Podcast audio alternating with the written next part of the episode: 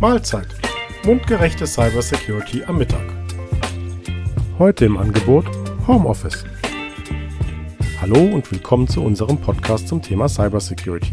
Mein Name ist Jens Hildenbeutel und ich verantworte seit über zehn Jahren das IT Service Management bei der 4S IT Solutions AG für unsere Kunden. Homeoffice, aktuell wie nie. Neben Corona sind Schnee und Eis einer der häufigsten Gründe für das Homeoffice, wenn man von zu betreuenden Kindern einmal absieht. Im Homeoffice kann man sich ganz zwanglos einfach an den Rechner setzen und losarbeiten. Oder? Wenn Sie die Telearbeit, um das Ganze mal recht konservativ zu bezeichnen, erlauben, sollten Sie unbedingt Spielregeln festlegen. Denn je nachdem, welche Tätigkeiten von zu Hause oder aus dem Hotel heraus erledigt werden sollen, sollten Sie vielleicht schon aus rechtlichen Gründen dafür ein Firmengerät verwenden. Notebook oder Big Tower lassen wir jetzt einmal außen vor. Wenn das Firmengerät aber die heiligen Hallen verlassen hat, wer kümmert sich dann darum? Und welche Rechte hat Ihr Anwender darauf? Sie wollen mit ziemlicher Sicherheit ja vermeiden, dass auf einen für die Buchhaltung vorgesehenen Rechner plötzlich Fotobücher und Fortnite eine Heimat finden, oder? Hier gilt, vereinbaren Sie vorher, was mit einem dienstlichen Rechner zu tun und zu lassen ist. Am besten bevor das Kind in den Brunnen und das Notebook in den Hotelpool gefallen sind. Klären Sie dabei auch, wie mit einem Internetausfall umgegangen werden muss, wenn zum Beispiel Sie die vereinbarte Arbeitsleistung nicht erbringen können.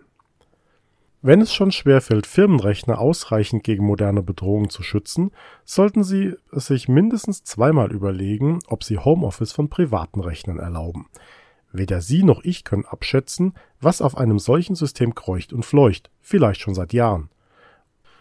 Und da ist Schadsoftware, die nebenbei Kryptowährungen schürft, während Sie sich über eine schlechte Systemleistung wundern, noch eine der eher harmloseren Zeitgenossen. Wie ich sehe, haben Sie sich soeben für einen dienstlichen Rechner entschieden. Wenn der Rechner nun also bei einem Arbeitnehmer oder einer Arbeitnehmerin zu Hause angekommen ist, stellt sich die Frage nach dem Zugriff auf die relevanten Daten und wie diese verfügbar gemacht werden sollen. Da jedes Windows nativ auf ein anderes Windows zugreifen kann, bietet sich das sogenannte Remote Desktop Protokoll an. Aber bitte nicht einfach so Löcher in die Firewall bohren. RDP, so die Abkürzung, wird praktisch ständig im Netz angegriffen und offene Verbindungen finden sich innerhalb weniger Stunden in spezialisierten Suchmaschinen wie Shodan wieder. RDP, so die Abkürzung, sollten Sie nur über VPN oder ähnliche Tunnellösungen nutzen.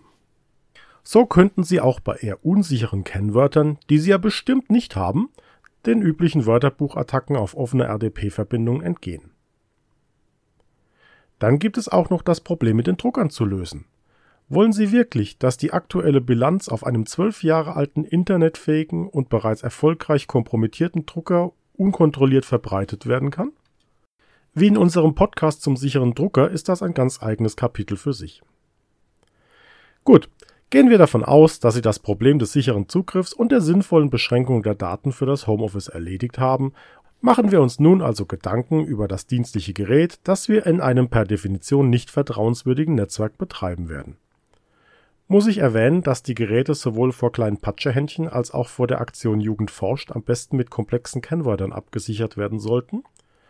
Und spätestens seit eine Katze durch einen Marsch über eine Tastatur des Administrators im Oktober 2023 einen Server der US Veteran Affairs gelöscht hat, sollten Sie solche Unfälle und entsprechende Gegenmaßnahmen auch mit den Mitarbeitern besprechen. Am besten bevor es zu spät ist. Und auch zu Hause müssen die Regeln des Datenschutzes eingehalten werden. Dafür haften Sie als Arbeitgeber. Und wenn man es ganz genau nimmt, müssen Sie sich den Arbeitsplatz sogar vorher anschauen und kontrollieren, um sicherzustellen, dass kein Nachbar durchs Fenster schauen kann und die in Entwicklung befindlichen Prototypen abfotografiert. Oder eben die Personalakten. Erzeugen Sie Daten auf dezentralen Rechnern, ist darauf zu achten, diese auch zu sichern. Kommt es warum auch immer zu einem Gerätedefekt, ist unter Umständen die Arbeit von Tagen oder Wochen unwiederbringlich verloren.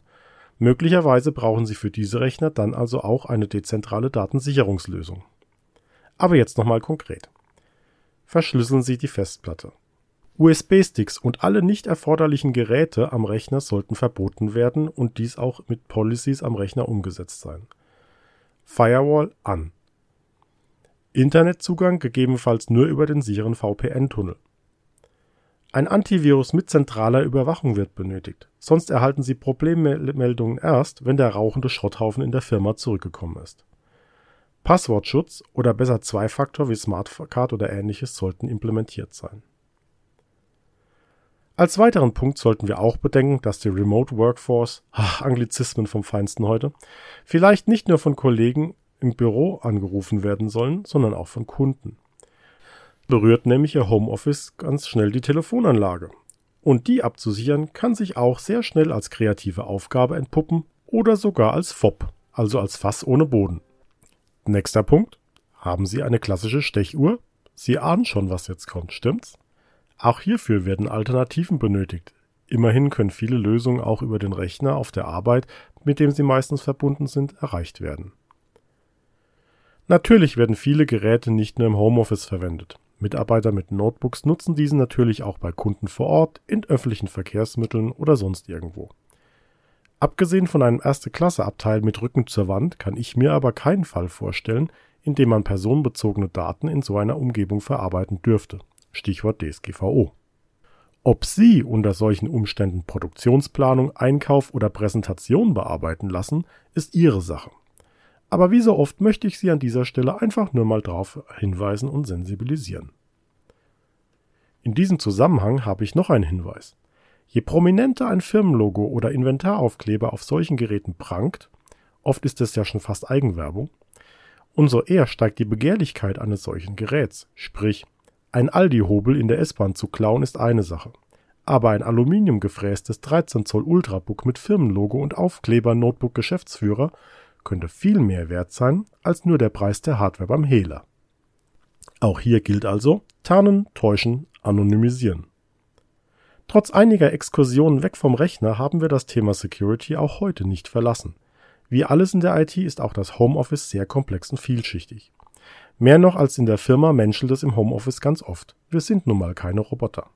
Darum ist es, wie schon gesagt, wichtig, Ihre Vorstellung für das Verhalten der Mitarbeiter und die Nutzung letztendlich Ihrer IT in Worte zu fassen und nicht mit Annahmen zu arbeiten.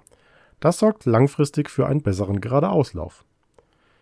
In diesem Sinne, bis nächste Woche. So, das reicht für heute, sonst wird ja noch Ihr Essen kalt. Ich wünsche Ihnen eine gute Zeit und stehe für Rückfragen und Anregungen gerne zu Ihrer Verfügung. Alle Informationen zur Kontaktaufnahme finden Sie im Infobereich diesen Podcast. Über ein Abo würden wir uns freuen. Guten Appetit!